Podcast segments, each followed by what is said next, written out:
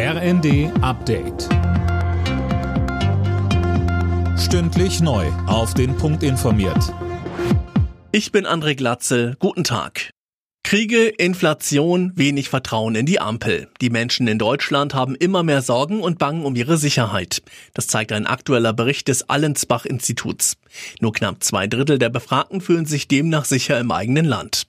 Die Chefin des Meinungsforschungsinstituts Renate Köcher. Es ist auch die Polarisierung im Land, dieses Aufbrechen von Konflikten zwischen auch äh, teilweise ideologischen Gruppierungen. Und es ist darüber hinaus natürlich das Flüchtlingsthema, das auch äh, viele verunsichert und dazu beiträgt, dass äh, das Sicherheitsgefühl zurückgeht.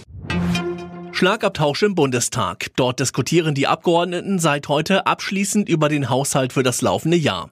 Direkt zu Beginn teilte Unionsfraktionsvize Mittelberg gegen die Ampel aus, der Etat sei weit von einem Sparhaushalt entfernt.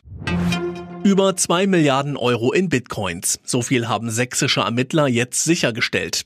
Das ist die größte Menge der Kryptowährung, die bundesweit je beschlagnahmt wurde. Hanna Sturm mit den Details. Generalstaatsanwaltschaft Dresden und Landeskriminalamt ermitteln gegen zwei Männer. Sie sollen bis vor zehn Jahren für ein großes Portal für Raubkopien verantwortlich gewesen sein. Mit den Einnahmen sollen sie dann Bitcoins gekauft haben. Die 50.000 Bitcoins haben sie nun freiwillig in eine digitale Geldbörse des Bundeskriminalamts überwiesen. Demnächst soll in dem Fall Anklage erhoben werden, sagte uns ein LKA-Sprecher. Was mit der Riesensumme passieren soll, ist aktuell noch unklar. Beim DFB-Pokal steht das Viertelfinale auf dem Programm. Heute Abend gibt es das Zweitliga-Duell St. Pauli gegen Düsseldorf.